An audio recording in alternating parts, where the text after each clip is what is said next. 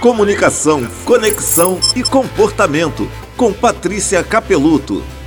Quando eu comecei a me aprofundar nesse tema da comunicação, eu pensava que as pessoas funcionavam por compartimentos. Eu achava que as conversas difíceis que eu tinha, no trabalho, com chefe, com equipe, com cliente, eram uma. E as conversas difíceis que eu tinha em casa, com a família, eram outra.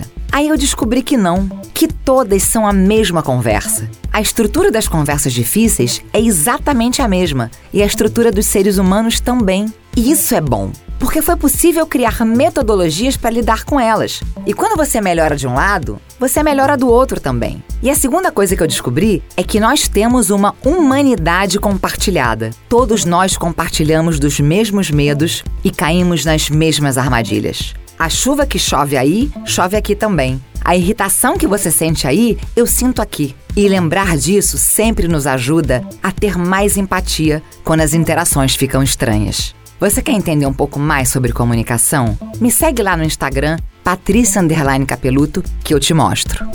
Comunicação, conexão e comportamento com Patrícia Capeluto.